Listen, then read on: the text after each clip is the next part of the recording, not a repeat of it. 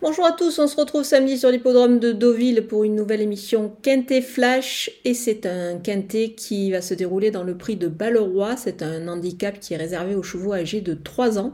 Ils vont évoluer sur euh, le parcours de 1400 mètres en ligne droite, euh, alors 1400 mètres en ligne droite c'est un sport un peu particulier, voilà, et on va avoir affaire à, des sujets euh, qui pour la plupart sont sur la montante et qui vont découvrir aussi la catégorie des handicaps. Donc il va falloir faire des, choix et faire le tri parmi tous ces 16 partants. Et on va voir tout ça avec mon analyse.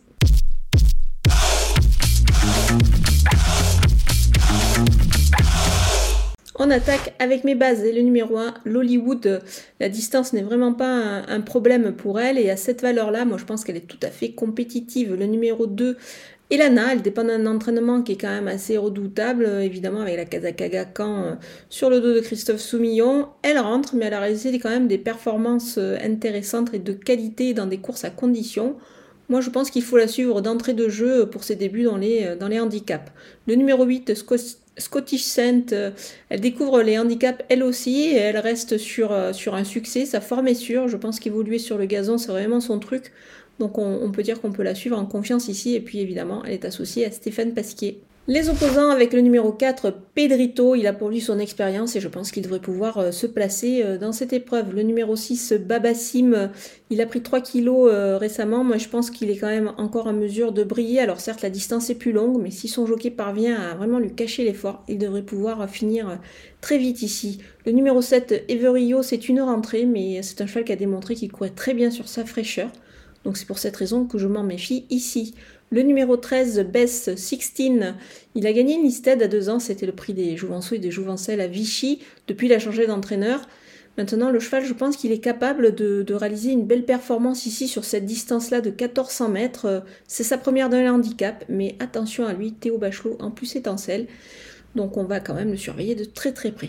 Mon coup de poker, c'est le numéro 11, Noce d'or. Sa valeur est en baisse et je pense que c'est donc l'occasion pour lui bah, de pouvoir débuter dans les handicaps. Euh, c'est vraiment une belle occasion. Il dépend aussi d'un entraînement qu'on connaît euh, redoutable, c'est celui de Michael Delzangle.